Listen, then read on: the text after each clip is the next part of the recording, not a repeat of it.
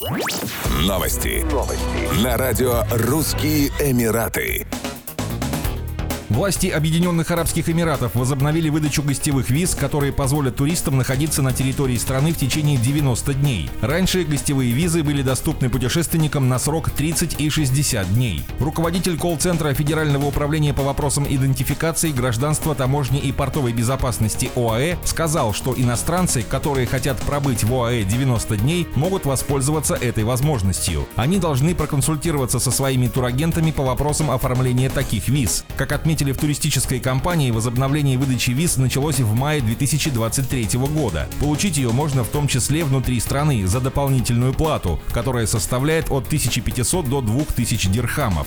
Для продления гостевой визы внутри страны нужно предоставить оригинал ранее выданной визы, копию паспорта и цветную фотографию паспортного образца. Время обработки заявки составляет до 5 рабочих дней.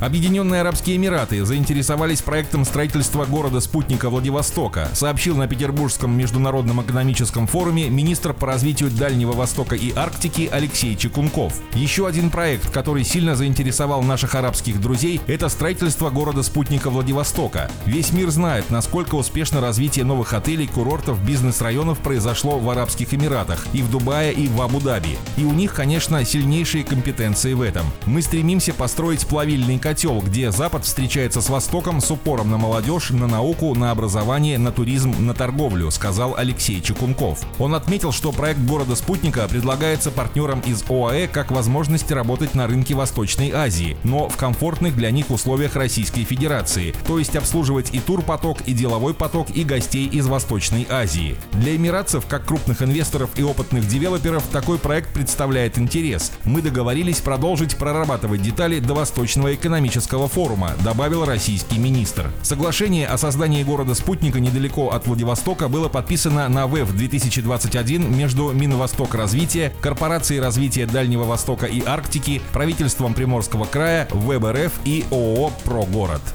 Еще больше новостей читайте на сайте RussianEmirates.com